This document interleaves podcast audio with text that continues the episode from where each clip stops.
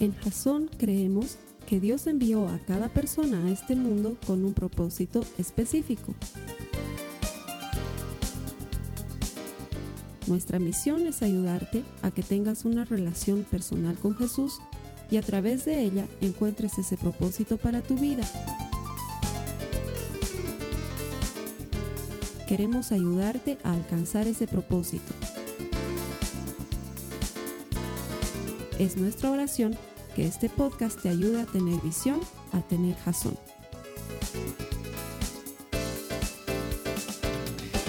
Esta prédica me ha divertido mucho mientras la he preparado. Y espero que te sea tan linda como me ha sido a mí mientras la preparaba. Pero les tengo que hacer una advertencia. Tiene 20 minutos de introducción y solo 10 minutos de prédica. De veras.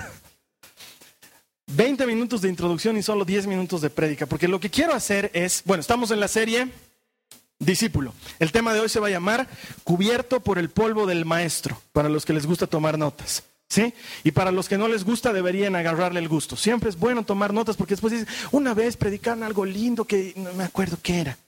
Y nos ha notado. ¿Sí? A ver, ¿están aquí? ¿Han traído sus Biblias? ¿Están listos para escuchar la prédica? Les advierto que tengo habilidades de regente de secundaria, a veces salen, fluyen y de repente digo, a ver, a ver, a ver, ¿qué está pasando allá? ¿no? Entonces, les advierto. Ok. La idea de hoy, cubierto por el polo del maestro dentro de la serie Discípulo, es, quiero llevarlos a que salgan de nuestra mentalidad occidental y nos vayamos a meter en la mentalidad oriental de los judíos de la época de Jesús. Es bien difícil entender algunos aspectos de la enseñanza de un rabí hacia sus discípulos si no entendemos su mentalidad, cómo pensaban ellos, por qué hacían las cosas. Entonces, por eso es que me voy a tomar un buen tiempo para la introducción, para que me ayuden con su imaginación a viajar en el tiempo y a entender qué pasa por la mente de ellos y qué es tan distinto a lo que hacemos ahora como cristianos, pero que le daba cierta relevancia a lo que les quiero explicar hoy. Entonces quiero meterlos bien adentro para que entiendan lo que es ser un discípulo y a partir de eso sí voy a hacer una aplicación para tu vida hoy. Pero primero quiero llevarte al pasado. ¿Sí? Entonces, un discípulo es un muchacho muy joven que quiere aprender más de un experto en la palabra de Dios, básicamente en la época de Jesús. Se les llamaba talmid. A ver, digan, talmid. Un talmid es un discípulo. Discípulo en hebreo es talmid, talmid, ¿ya? Y un maestro era un rabí. ¿Qué era? A ver otra vez. Toda la mañana voy a decir rabí cuando me esté refiriendo a maestro y talmid cuando esté hablando del discípulo, ¿ya? Un talmid quería llegar a ser como un rabí. Era un estudiante que quería llegar a ser como un rabí. Y Jesús era uno más de los rabís de su época. En la época de Jesús habían muchos rabís, hombres que enseñaban la Torá. La Torá es la palabra de Dios en sus cinco primeros libros. Génesis, Éxodo, Crónicas. Quiero ver si están aquí, hermanos, están con cara de... A ver, Génesis, Éxodo, Levítico, Números y Deuteronomio. Eso es la Torá, el Pentateuco, la ley. Y los rabís enseñaban la Torá. Eso es lo que enseñaban, ¿sí? Enseñaban a la gente a entender la Torá desde su explicación. Y Jesús era uno de los tantos rabís que había en su época. Entonces, cuando entendamos este contexto, vamos a entender bien qué pasaba con Jesús y sus discípulos y cómo llegabas a ser discípulo, ¿sí? Lo primero que quiero que comprendamos de esa época es a qué edad los niños y las niñas comenzaban a estudiar la Torah. Dice que, según los escritos históricos, ellos comenzaban a estudiar la Torah desde los seis años. A partir de los seis años, un niño o una niña iba a una sinagoga local y le empezaban a enseñar la Torah. ¿Sí? El Talmud judío y los escritos de Josefo, uno de los historiadores más importantes de la época, dicen que si hay algo de lo que los judíos se sentían orgullosos es de la educación que impartían a sus niños. Porque ellos entendían que si desde muy pequeños les enseñaban a honrar a Dios y les, les enseñaban su palabra, estaban salvando toda una generación pero que si no les enseñaban bien, estaban matando una generación completa. Ese era el pensamiento judío. La palabra de Dios era relevante por sobre todas las cosas. Y agarraban y desde los seis años entraban en una sinagoga y les empezaban a enseñar la palabra de Dios de memoria. Desde los seis años hasta los diez años, los niños tenían que aprender de memoria Génesis, Éxodo, Levítico, Números y Deuteronomio, pero no a citarlos, sino el contenido de los libros de memoria. ¿Me entienden lo que estoy diciendo? Desde los seis hasta los diez años los niños y las niñas aprendían el Torah de memoria. Ahora quizás alguien me diga, bueno, es que en esa época era más fácil porque los niños eran diferentes a los niños de esta época. Si a nuestros niños les quisiéramos hacer aprender de memoria la Biblia, uy, no sería grave, pero la verdad es que no. Es nuestra manera occidental de ver las cosas. Pero yo estoy seguro, los que tienen niños, yo tengo dos.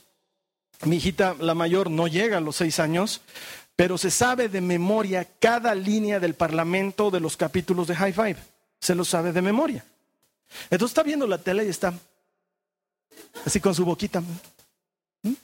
Está repitiendo de memoria exactamente todo lo que están diciendo, porque además les pasan los capítulos repetidos, ¿no ve? Cada vez, cada, y ellos no dicen, ah, otra vez repetido. Dicen, ah, qué bien, es el mismo capítulo que dieron. Sí, les gusta, ¿no? Entonces, esa idea que tenemos de que no se les puede enseñar a los niños de memoria la palabra es mentira.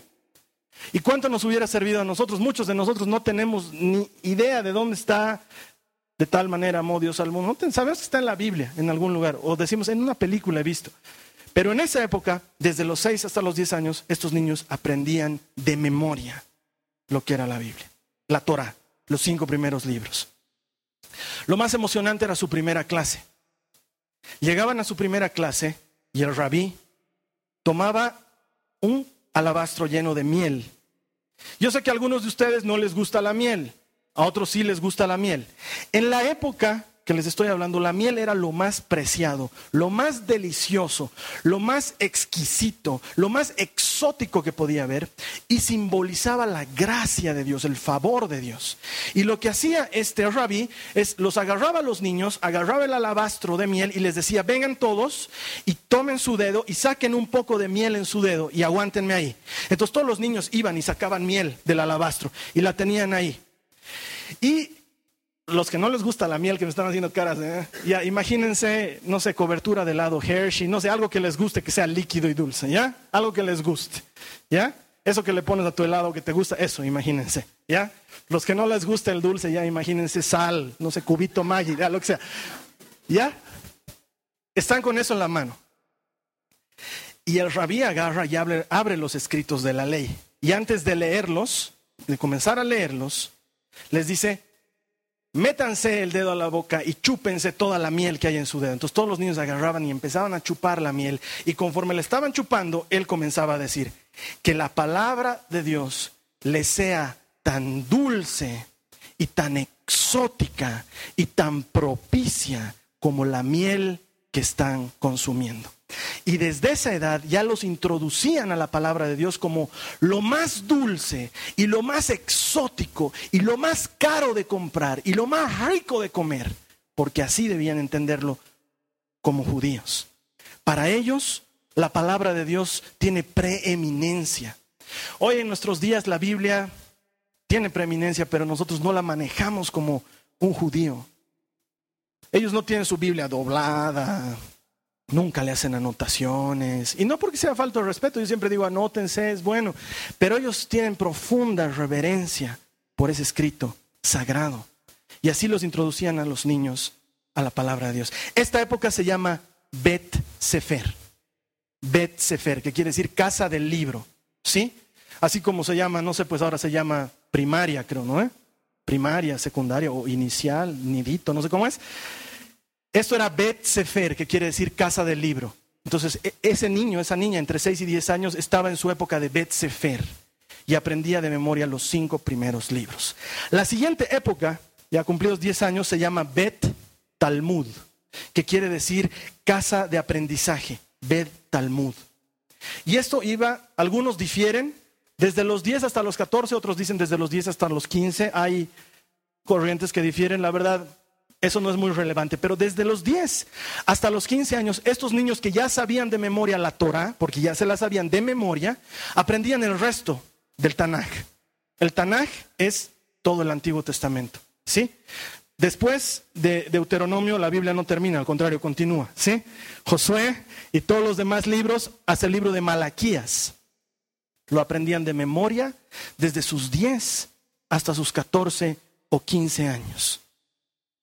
Pero además de aprender de memoria todo esto, como ya eran más grandecitos, aprendían el arte, el sagrado arte judío de las preguntas y las respuestas. No sé si les ha pasado, pero alguna vez leyendo la Biblia, porque en nuestra cultura occidental, y díganme si me estoy equivocando, pero a mí me han enseñado que es muy tonto el que responde una pregunta con otra pregunta. ¿No ve? Cuando te preguntan en el colegio, te enseñan, ¿no ve? Dos por dos, y tú tienes que responder cuatro, ¿no ve? Entre los orientales de la época judía, no, es un arte responder a una pregunta con otra pregunta. Vienen donde Jesús y le dicen, dinos maestro, ¿con qué autoridad haces esto? Y Jesús les dice, díganme ustedes, ¿de dónde venía la predicación de Juan el Bautista? ¿De Dios o de los hombres? Jesús respondía con preguntas, porque era usual entre ellos. Jesús ya era un rabí, había pasado por todo este proceso. Betsefer, Betalmud, había aprendido el arte de preguntas y respuestas. Entonces en nuestra época sería como, Carlos Alberto, ¿cuánto es dos por dos? ¿Cuánto es dos por dos, hermanos? ¿Saben matemáticas? ¿Cuánto es dos por dos? Ya, pero entre ellos sería, Carlos Alberto, ¿cuánto es dos por dos? Y yo tendría que responderle, ¿cuánto es 16 entre cuatro? Digamos, ¿me entienden de lo que estoy hablando? Es preguntas con preguntas. Y ellos aprendían a desarrollar este arte de responder preguntas con otras preguntas. Desde los 10 hasta los 14 o 15 años. Memorizaban el resto de la Biblia y aprendían preguntas y respuestas. Ahora, ¿qué edad tenía Jesús cuando se perdió en el templo? 12 años. ¿En qué época de su vida estaba según el aprendizaje? Bet Talmud, ¿sí? Y dice que sus padres lo encuentran ¿dónde? En el templo. ¿Y qué estaba haciendo? Preguntas y respuestas. Y nosotros decimos, wow, no. Lo que pasa es que era su época y Jesús era un aprendiz. Él estaba aprendiendo, como todos los niños de su época, la palabra de Dios. Y cuando estuvo en el templo, empezó con el arte de preguntas y respuestas y los dejaba maravillados a los rabinos por la sabiduría que tenía. Pero estaba en la época de Bet Talmud, preguntas y respuestas. Aprender la Tanakh de memoria. ¿Sí? De hecho, más o menos a los 13, 14 años, a las niñas de esa época las daban en matrimonio, ¿sí? Y más o menos María ha debido tener esa edad cuando se enteró que el Espíritu Santo posó sobre ella para que Jesús nazca. Y cuando va donde su prima Elizabeth y canta el Magnificat, si ustedes se fijan en el Magnificat, son citas prácticamente textuales de los profetas y de los salmos. Y uno dice, ay María, qué poca originalidad, no era que le cantes tú algo. No, lo que pasa es que ella era Bet Talmud. Estaba en la época en la que aprendía la palabra de Dios de memoria. Eso es lo que estaba sucediendo en esa época. Bet Talmud. Ahora, cada rabí tenía su propia manera de enseñar las escrituras y de interpretarlas. Cada rabí se empeñaba por enseñar las escrituras desde su propio punto de vista, obviamente bíblico, ¿sí? Lo que se consideraría Biblia en esa época, ¿sí? Entonces, a su grupo de discípulos les enseñaba su interpretación de las escrituras. A esto se le llamaba yugo. Cada rabí tenía su yugo, su manera de interpretar las escrituras. Y el objetivo de un rabí era tener discípulos, tener talmids lo suficientemente hábiles como que puedan transmitir su yugo a otras personas y que su yugo permanezca. Esa era la idea de un rabí. ¿Sí? Por eso es que Jesús agarra y cuando está hablando con sus talmids les dice, carguen con mi yugo, porque mi yugo es fácil y mi carga es ligera. Mi yugo, a diferencia de los yugos de otros rabís, no es una lista de cosas que hay que cumplir. Mi yugo es fácil. Eso es lo que enseñaba Jesús, que era un rabí de la época. Entonces cada uno tenía su manera de interpretar la escritura y enseñarle. Eso se llamaba yugo. Ahora, pasas Bet Sefer, ya sabes la Torah de memoria, pasas Bet Talmud, ya sabes la Tanakh de memoria, ya sabes el arte de preguntas y respuestas, pero en esa época el top del top del top era llegar a ser rabí. Todo lo demás era poca cosa comparado con ser rabí. Entonces, lo mejor de lo mejor de Bet Talmud, de los niños que habían pasado esta época, postulaban para ser rabís. Y para ser rabí, primero tenías que ser talmid, tenías que ser discípulo de un rabí para llegar a ser rabí. Ya habías pasado tu enseñanza básica, entre comillas, y ahora ibas a ir a la enseñanza superior, a ser un talmid de un rabí. Entonces tú ibas y te entrevistabas con uno de los rabís de la época, porque solamente los mejores de los mejores, luego de haber concluido, podían aspirar a ser rabí. Y te entrevistabas con un rabí de la época, que te tomaban una especie de examen, si vale el término, y evaluaban lo que habías aprendido. Entonces el rabí agarraba y te decía algo así como, quisiera que me hables de ese pasaje en la escritura en la que Ezequiel dice que la palabra de Dios le es como miel a su boca, pero luego les amarga a su estómago. Y entonces el estudiante agarraba y entendía que lo que este rabí le estaba preguntando no era sobre ese pasaje, sino sobre el texto antes o sobre el texto después de ese pasaje.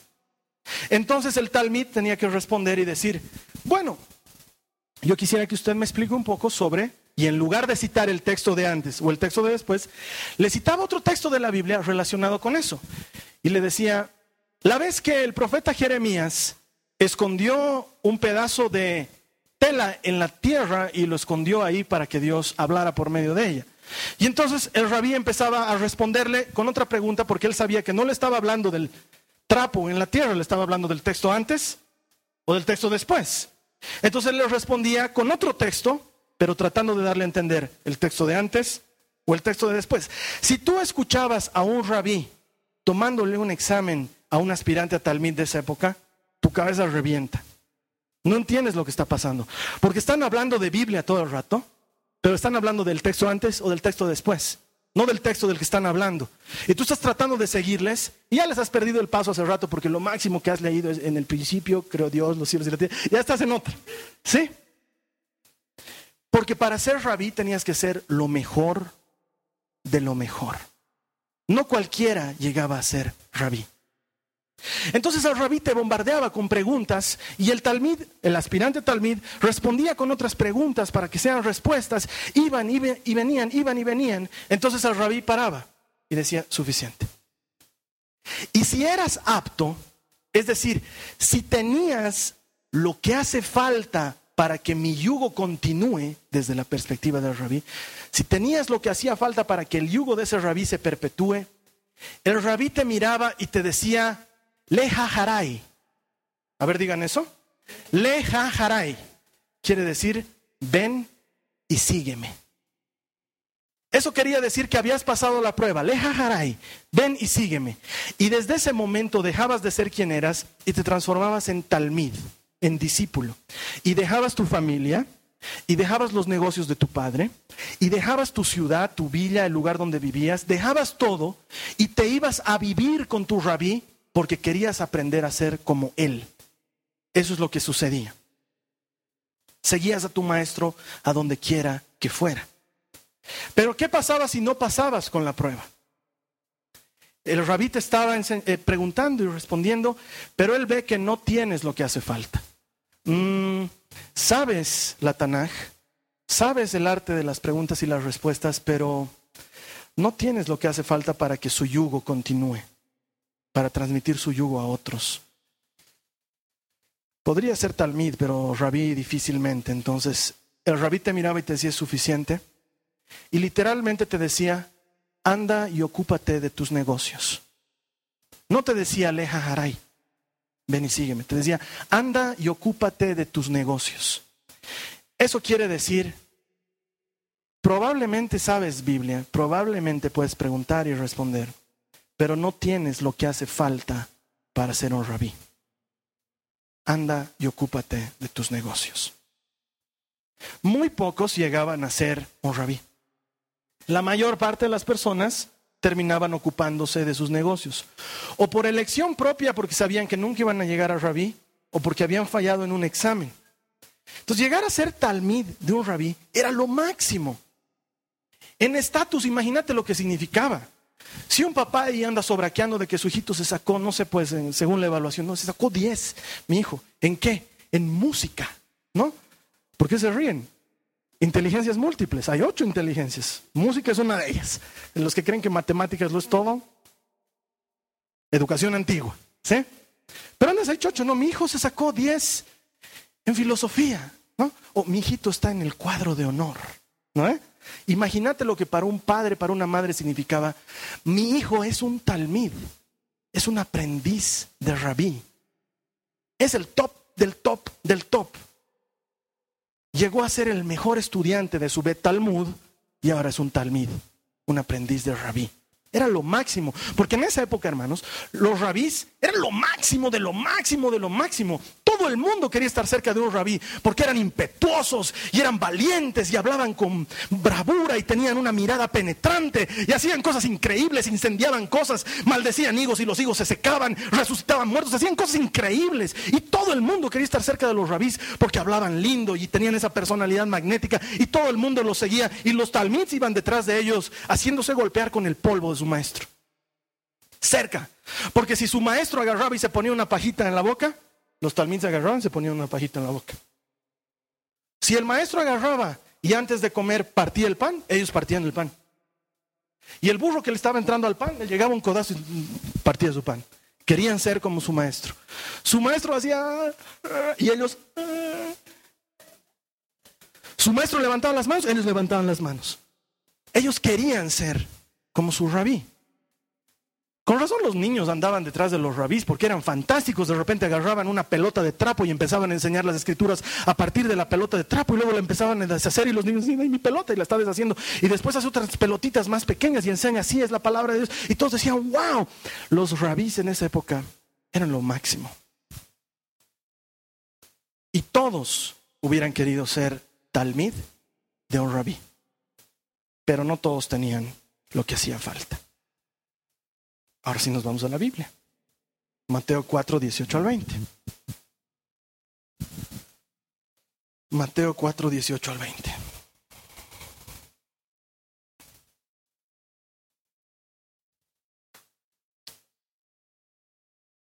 ¿Están aquí? Mateo 4, 18 al 20. Dice, y andando junto al mar de Galilea, Jesús vio a dos hermanos, Simón llamado Pedro y Andrés su hermano, echando una red al mar porque eran, ¿qué dice que eran? ¿Qué dice que eran? Eso quiere decir que se estaban ocupando de sus negocios, ¿sí? Probablemente nunca hayan aprobado un examen para talmid. De hecho, por lo que se entendía, probablemente ni siquiera habían pasado bien su Bet Talmud, porque todos decían que tenían poca instrucción. Ellos estaban ocupados en sus negocios. No eran lo suficientemente buenos como para que un rabí los tenga por talmids. Sin embargo, Jesús se les acerca y les dice, Leja Haray, ven y sígueme y yo los haré pescadores de hombres. Entonces ellos, dejando al instante las redes, le siguieron. Ahora, creo que nos va a ser más fácil entender lo que está pasando ahí. Porque uno siempre escucha este pasaje y uno dice, wow, ¿cómo habrá sido el llamado de Jesús que dejando sus redes y lo que estaban haciendo lo siguieron? O, ah, qué desprendimiento de Pedro y de Andrés, que dejándolo todo fueron detrás del maestro. Quiero que entiendan lo que está pasando. Ellos están en sus negocios. Probablemente alguna vez un rabí les dijo, vayan y ocúpense de sus negocios porque no tienen lo que hace falta para ser un talmid. Y ellos en sus negocios estaban ahí sacando sus pececitos y aparece un rabí, uno de estos que anda con luces y con fuegos artificiales y que llama la atención de la gente y hace lo que sea por enseñar la Torah desde su yugo y que está transmitiendo lo que él quiere y se acerca a ellos y escuchan lo que jamás en su vida pensaban que iban a escuchar de los labios de un rabí. Leja, haray. Ven y sígueme. Y entienden que han dejado de ser el sonso que nadie quiere, el aplazado del colegio, el impopular, porque de repente, wow, rabí cree que yo tengo lo que hace falta para ser su talmid. No lo dudan ni un segundo. Han pasado de ser simples negociantes a ser aprendices de rabí. Dejan sus redes y se van detrás de él inmediatamente. ¿Cómo no lo iban a hacer? Claro que lo tenían que hacer. Versos 21 y 22. Pasando allí, vio a otros dos. Eran hermanos. Santiago, hijo de Zebedeo, y Juan, su hermano. Estaban en la, en la barca de su padre Zebedeo, remendando sus redes. Y Jesús se para delante de ellos y les dice, hey, Jacobo. Y lo mira. Juan, Leja Haray, ven y sígueme. Y dice que, verso 22, ellos dejando todo, barca y padre, le siguieron. Y yo siempre me he preguntado, ¿por qué no a continuación no dice y Zebedeo furioso les gritó, hey muchachos, siempre andan dejando las redes, vengan a terminar su trabajo? ¿Por qué en ningún capítulo dice y Zebedeo furioso empezó a perseguir a Jesús y a sus discípulos? No dice nada de eso. Porque quiero que entiendas lo que está pasando. Esa noche Zebedeo llega a su casa. Entra a su casa y le habla a su esposa y le dice, mujer, los muchachos no están conmigo. Y la mujer lo mira, probablemente preparando la comida o algo, y lo mira y le dice, ah. Y le dice, no, no, no, mujer, los muchachos no están conmigo. Entonces la mujer entiende que ya no es una de esas saliditas normales, sino que los muchachos ya no vendrán. Entonces ella deja caer la olla y la cuchara para escuchar qué ha pasado, porque o se los comió el mar o apareció un rabí que cree que nuestros hijos tienen lo que hace falta para ser un rabí y llevar su yugo. Imagínenlo a Cebedeo al día siguiente en su puesto de trabajo. Mm, no están mis muchachos. No están, qué pena, no vinieron los chicos, Juan y Santiago no están. Y los otros pescadores, ah, no, están, no están, no están los chicos y no vendrán. Ya no vendrán, ya Cebedeo, contás, ¿qué ha pasado? Vino un rabí y les dijo, leja jaray mis hijos ya no son como nosotros, ellos son talmids. Tienen lo que hace falta para transmitir el yugo de un rabí. Eso es lo que había pasado entre ellos. Es lo que había pasado con Pedro, Andrés, Santiago y Juan. Y en medio de tus ocupaciones, en medio de tus negocios, en medio de tu vida, en medio de lo que estás haciendo, en medio de tu cotidianidad, viene el rabí el máximo, el mejor de todos, el más fantástico, y te mira a ti y te dice, leja, Harai, ven y sígueme. Porque aunque todos digan que no sirves para nada, aunque todos, digan que no tienes nada de bueno, aunque todos te digan que eres un pecador, un sucio, que tu vida no vale la pena, que has hecho demasiadas cosas malas en esta vida, que no tienes lo que hace falta, yo, Jesús, el rabí, digo, ven y sígueme, porque creo que tú tienes lo que hace falta para llevar mi yugo. Leja Haray, ven y sígueme. Y me parece fantástico que el maestro crea que yo tengo lo que hace falta para seguirle. Vámonos a la Biblia. Mateo 14, 26 al 28. ¿Están aquí? Mateo 14.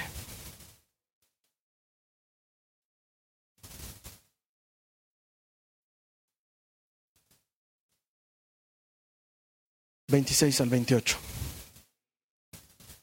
¿Están conmigo? ¿Sí? ¿Ya encontraron la cita? Mateo 14, 26 al 28. Y los discípulos, viéndole andar sobre el mar, se turbaron y decían, es un fantasma. Y de miedo se pusieron a gritar. Ahora yo quiero que entiendan por qué están tan asustados. En la creencia de los judíos de esa época, el mar simbolizaba todo lo malo y simbolizaba la muerte. Y ellos están de noche en el mar.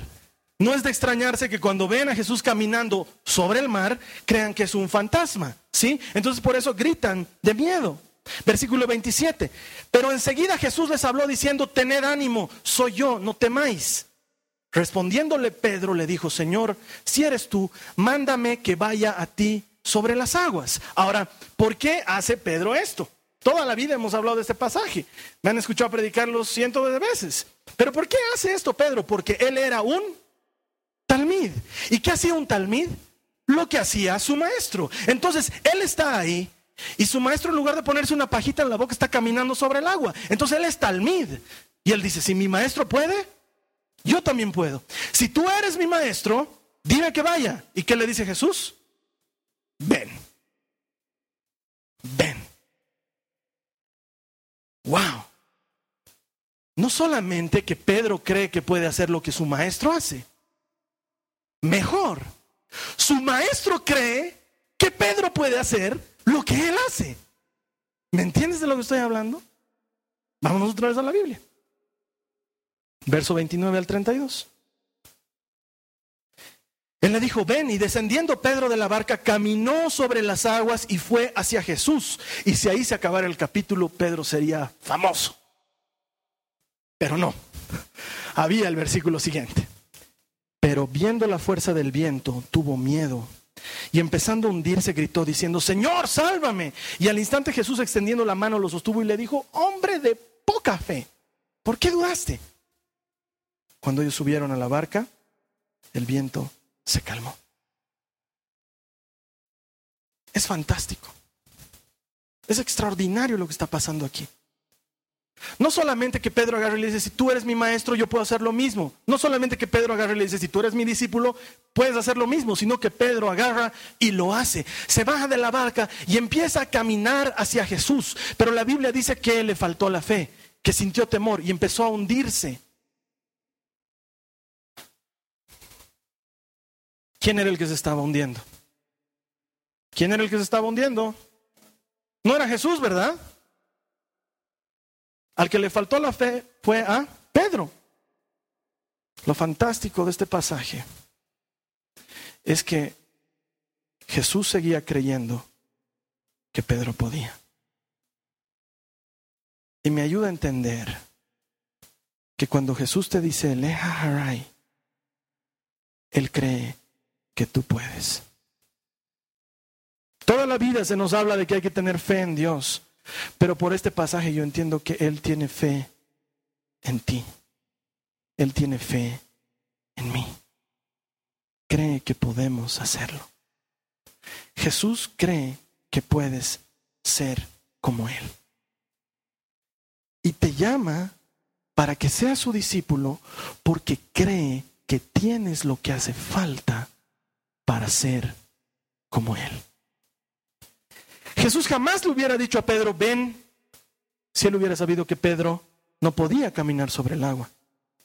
Pero Jesús sabía que podía hacerlo y por eso le dijo, ven. Y Él sigue teniendo la misma fe en ti hoy. Él sigue creyendo que puedes. Y cuando muchas veces pensamos, ah, es mi tía la que me lleva a la iglesia, o es mi papá el que me lleva a la iglesia, o el fulano que tanto molesta y que iré a la iglesia. En realidad lo que está pasando es que detrás de todas esas cosas hay un poderoso rabí que en lugar de utilizar una pelota de trampo, está utilizando una persona para decirte, leja jaray, ven y sígueme, porque creo que tienes lo que hace falta para llevar mi yugo, para ser mi talmid. Creo que tienes lo que hace falta. Vámonos al capítulo 17 de Mateo. Con esto estoy terminando. Mateo 17.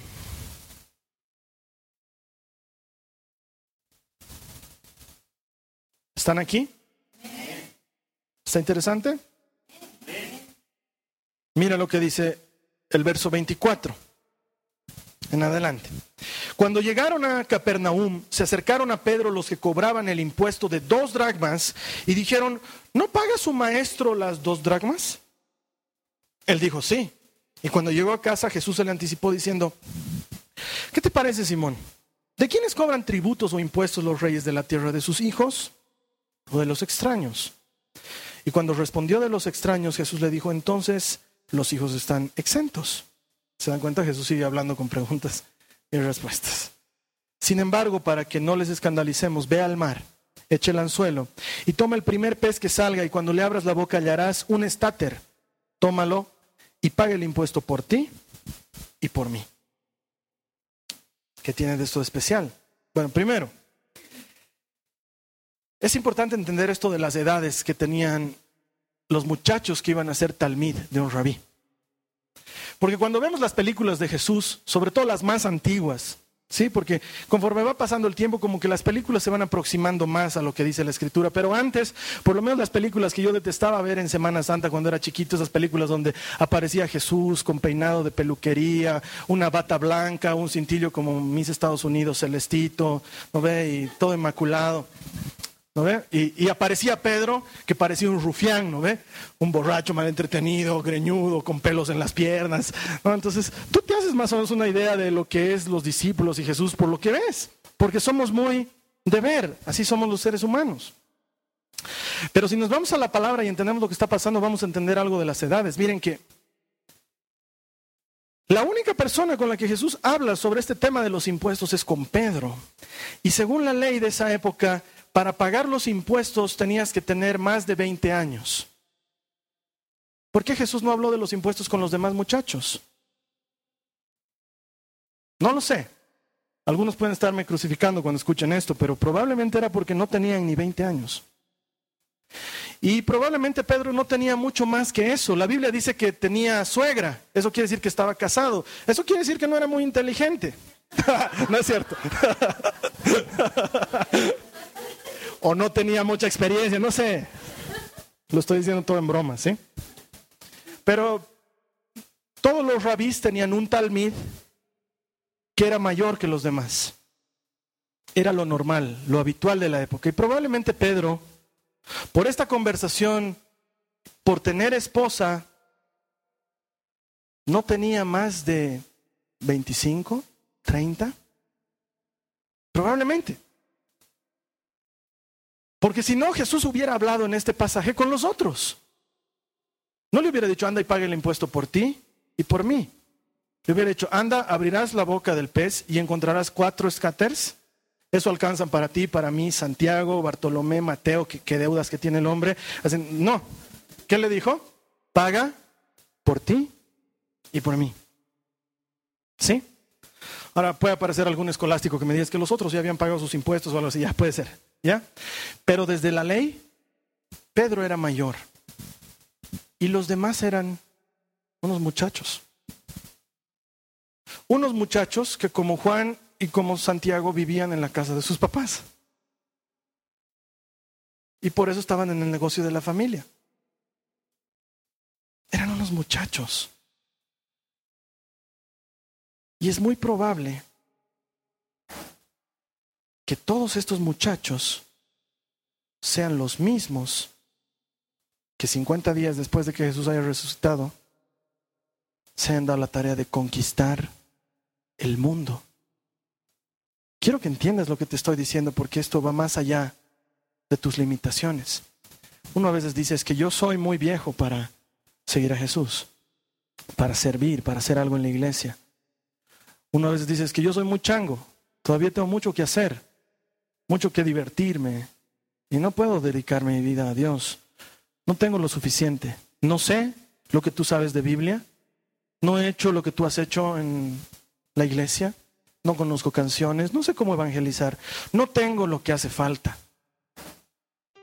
Y en esa época había un rabí que te evaluaba para ver si tenías lo que hace falta. Pero Jesús era un rabí de otra clase. Él no esperaba que los discípulos vengan a él él iba a buscar discípulos. Y de gente que en sus limitaciones entendía que no podían hacer nada, Jesús hasta el día de hoy es el único rabí cuyo yugo permanece. Esos muchachos, o tal vez no, esa gente sin educación, insuficientemente buena para otros rabís, que probablemente no habían pasado bien su Bet Talmud, Seguramente eran muy chachones en su Betsefer. Uno de esos le predicó al que le predicó, al que le predicó, al que le predicó, al que le predicó, al que le predicó, al que te predicó a ti. Y cambió el mundo. Porque cuando el maestro elige un talmid y le dice leja harai, no ve sus limitaciones.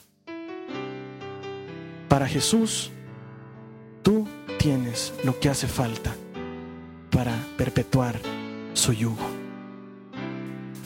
Y de los rabís de la época no se conoce nada.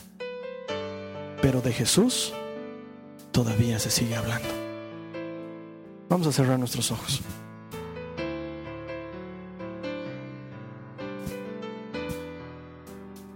Señor, un día viniste mientras yo estaba en los negocios de mi casa y mirándome a los ojos me dijiste, Le Harai, ven y sígueme.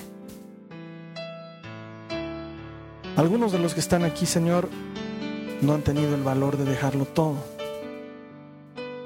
Algunos de los que están aquí no han entendido lo que es ser un talmid. Pero te doy gracias porque tú crees que lo podemos hacer. Crees que podemos llegar a ser como tú. Crees que tenemos lo que hace falta para perpetuar tu yugo. Y miras más allá de nuestras limitaciones. La única respuesta que tú estás esperando es que te sigamos. Haz de esta gente talmids, discípulos tuyos seguidores tuyos. Jesús, que sean cubiertos con el polvo que desprenden tus pies cuando caminas. Gente que quiere hacer lo que tú has hecho, ser como tú has sido y ayudar a que otros se relacionen contigo. No conozco por lo que están pasando mis hermanos, cada uno debe tener sus luchas, sus necesidades. Y cada uno ahorita está luchando en su mente con sus propias limitaciones. Con esas cosas que hacen que crea que no va a poder, pero te doy gracias porque por encima de eso tú crees que podemos. Tú crees en nosotros. Yo creo en ti, Jesús, pero me maravilla saber que tú crees en mí. Que crees que puedo. Dile al Señor conmigo, con tus ojos cerrados, quiero llevar tu yugo. Dile, quiero llevar tu yugo. Porque tu yugo es fácil, tu carga es ligera. No es una lista de cosas que hay que hacer y cosas que no hay que hacer. Tu yugo es conocerte, amarte, seguirte. Quiero desarrollar una relación contigo, Jesús. Díselo, que se te escuche, no tengas miedo. No tengas miedo. ¿Qué importa que te escuche el de lado? Total, él no será talmid, pero tú quieres ser talmid. Deja de preocuparte de los que no quieren ser talmid. Preocúpate de tu rabí que te mira y todavía te mira y todavía te mira y te dice, Leja Haray, ven y sígueme. Todavía tengo mucho más para ti. Gracias, Señor. Muchas gracias, Señor. Amén. Esta ha sido una producción de Jason Cristianos con Propósito. Para mayor información sobre nuestra iglesia o sobre el propósito de Dios para tu vida, visita nuestro sitio web www.jason.info. Allí encontrarás muchos recursos para animarte en tu relación con Dios, enseñanzas, nuestro blog, prédicas y mucho más. Te lo deletreamos www.jazon.info on.info. También puedes visitarnos en nuestro sitio en Facebook www.facebook.com barra Que Dios te bendiga abundantemente. Muchas gracias.